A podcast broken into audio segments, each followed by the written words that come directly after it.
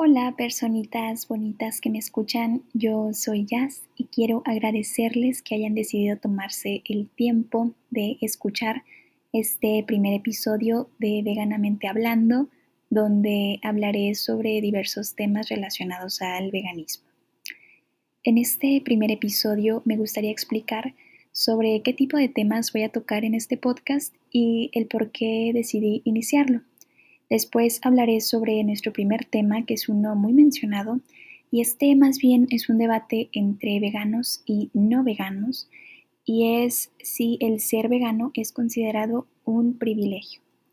Primero que nada, necesito aclarar algunas cositas.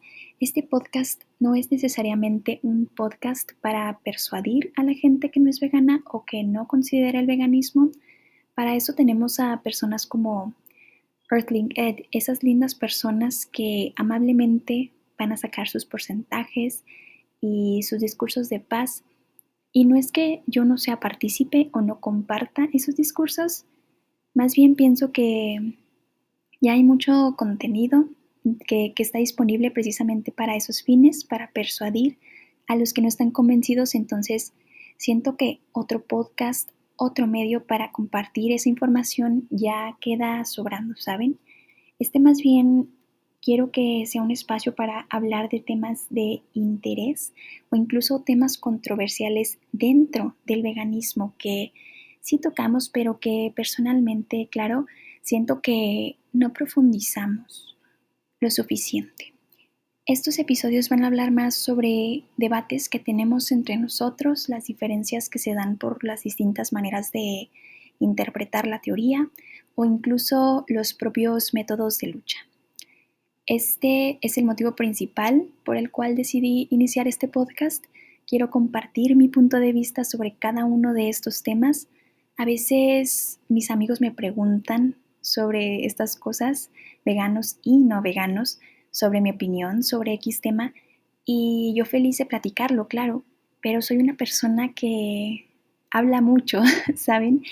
Y muchas veces se me dificulta un poco mantenerme hablando sobre un solo tema, una sola conversación específica, así que imagínense, muchas veces estos temas de por sí ya son muy complejos, me tomarían al menos 10, 15 minutos, ¿no? Explicarlos brevemente y yo divagando, pues obvio toma más tiempo hablar sobre todo esto cuando no tienes tus notitas, cuando no tienes un orden, ¿no?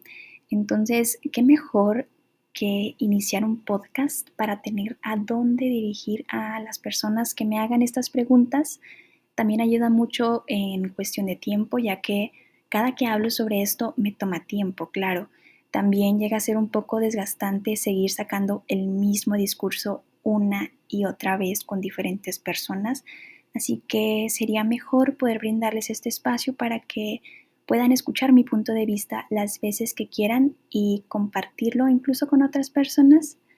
Em, todo esto no es por hacerme la sabelo todo, ni creer tampoco que yo tengo la verdad absoluta para nada. Yo también sigo leyendo, sigo aprendiendo y sobre todo sigo escuchando. Está mi Instagram en la descripción del podcast por si alguien quiere mandarme una foto de una carne asada o algo. Em, no, pero sí, son bienvenidas todas las preguntas, comentarios, sugerencias, observaciones, PDFs, artículos, lo que sea que me manden lo voy a tener en consideración. Muy bien, ahora que ya explico un poquito qué voy a estar haciendo por aquí, Ahora toca hablar sobre el tema de hoy, si el ser vegano es un privilegio o no. Recordemos, antes que nada, lo que es un privilegio. Según el Oxford, un privilegio es un derecho, una ventaja o inmunidad especial otorgada o disponible solo para una persona o un grupo particular. La respuesta corta a esa pregunta es un simple no. El simple hecho de ser vegano no es un privilegio. El simple hecho de no consumir animales no es un privilegio. Pero el llegar a esa conclusión, el decidir no hacerlo, el poder poner en práctica esa decisión, es debatible. Sé que ahorita suena un poco confuso, pero permítanme explicar el rebrujo de palabras que acabo de decir. He llegado a la conclusión de que hay dos factores destacables y muy importantes que contribuyen a que una persona pueda practicar el veganismo. Estos dos factores están entrelazados con varios privilegios y son lo que viene siendo la educación, o sea, el acceso a la información y no vivir en lo que en inglés le llamamos un food desert. En español la traducción sería desierto de comida y no sé si se utilizan esas palabras en español, pero ahorita explicaré un poco más de qué trata. Primero toquemos el tema de la educación y el acceso a la información. En los dos años que llevo evitando consumir animales, ha sido evidente para mí que el veganismo no es un movimiento muy conocido. Personas jóvenes con acceso a la educación, incluso con intereses en diferentes movimientos sociales, muchas veces no saben lo que es el veganismo o tienen una idea equivocada de lo que el veganismo representa. A mí personalmente no me sorprende porque entiendo que hemos sido educados de esa manera. Nunca en la escuela ni en la casa nos enseñaron absolutamente nada de este movimiento hasta que nos llegó la información por otros medios, hasta que nosotros mismos decidimos salir a buscarla. Entonces, teníamos bien normalizado el no sentir empatía ni consideración por los animales, pues se convertían en cosas, ¿no? Que podíamos utilizar para nuestro placer y conveniencia. Y sí, e, e, eso fue lo que nos enseñaron. Entonces, si personas jóvenes, educadas y conscientes en varios aspectos no han tenido el acceso a esa información, no nos debería sorprender que las personas que no tienen acceso a una educación o incluso a el Internet, por ejemplo, tampoco puedan hacer ese clic. En una ocasión, cuando apenas estaba empezando a evitar la carne, pasé con un novio a un puestito de flautas y dije, bueno, tal vez tienen de papa o de frijoles y él se bajó a preguntar y yo supuse que preguntaría algo como, oiga, ¿tiene de papa o de frijoles, qué sé yo? El caso es que preguntó si tenían flautas sin carne, literal, así lo preguntó. Y le dijeron, claro que sí, tenemos de pollo. Y nosotros así de, ah, ya ven el meme de la A chiquita. Pero bueno, eh, les decía, sí, eso fue lo que nos dijeron, que su opción sin carne era pollo. Para ellos el pollo no era considerado carne, supongo que solo la carne de res. Y así pasa muchas veces que uno anda buscando opciones en las calles, incluso en los restaurantes vegetarianos, y la gente no sabe que es lo que quieres si preguntas algo sin animales o derivados de animales, mucho menos cuando mencionas la palabra vegano. ¿Por qué? Porque ellos simplemente no han tenido acceso a esa información.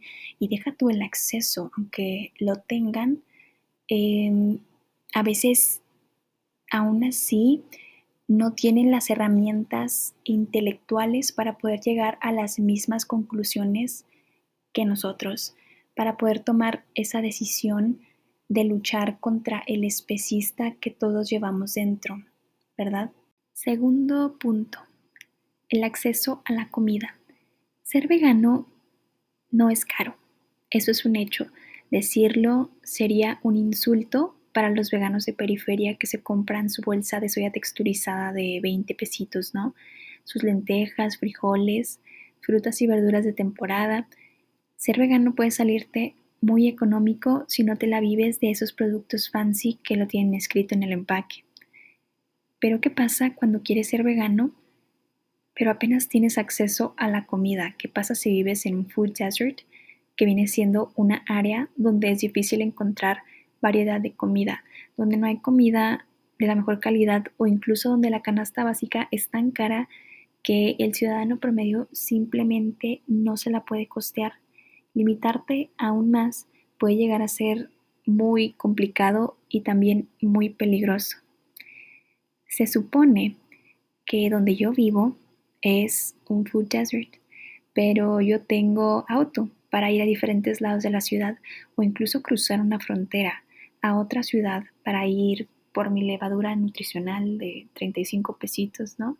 Tener acceso a la comida necesaria para tener una alimentación balanceada, que en tu farmacia tengan B12 vegana, incluso tener el tiempo para poder ir a ciertos lugares a conseguir ciertos productos para cocinar, es algo que se tiene que tener en consideración también. Así que ser vegano es un privilegio, no, poder decidir a veces sí lo es. Por último, me gustaría decir que estos problemas afectan solo a cierta cantidad de personas. Muchos intentan utilizar estas situaciones que ellos personalmente no viven como excusa para desacreditar el veganismo, llamándolo clasista, un movimiento blanco y privilegiado, cuando nada de eso es cierto. Que existen clasistas que son veganos, por supuesto, Así como en cualquier otro movimiento te vas a encontrar a personas que la riegan de muchas maneras. Por eso hablo de esto precisamente para explicarle a esos veganos lo que tal vez no han considerado a la hora de juzgar a los demás. Hay que dejar de considerar el utilizar esas desventajas que no aplican con nosotros para seguir justificando nuestras acciones, nuestras decisiones. Muchas gracias por haberme escuchado cualquier cosa, por telepatía, por supuesto. Mi Instagram es arroba caldito-de-mazapán. Igual está escrito en la descripción del podcast. Nos escuchamos luego. Gracias. Bye.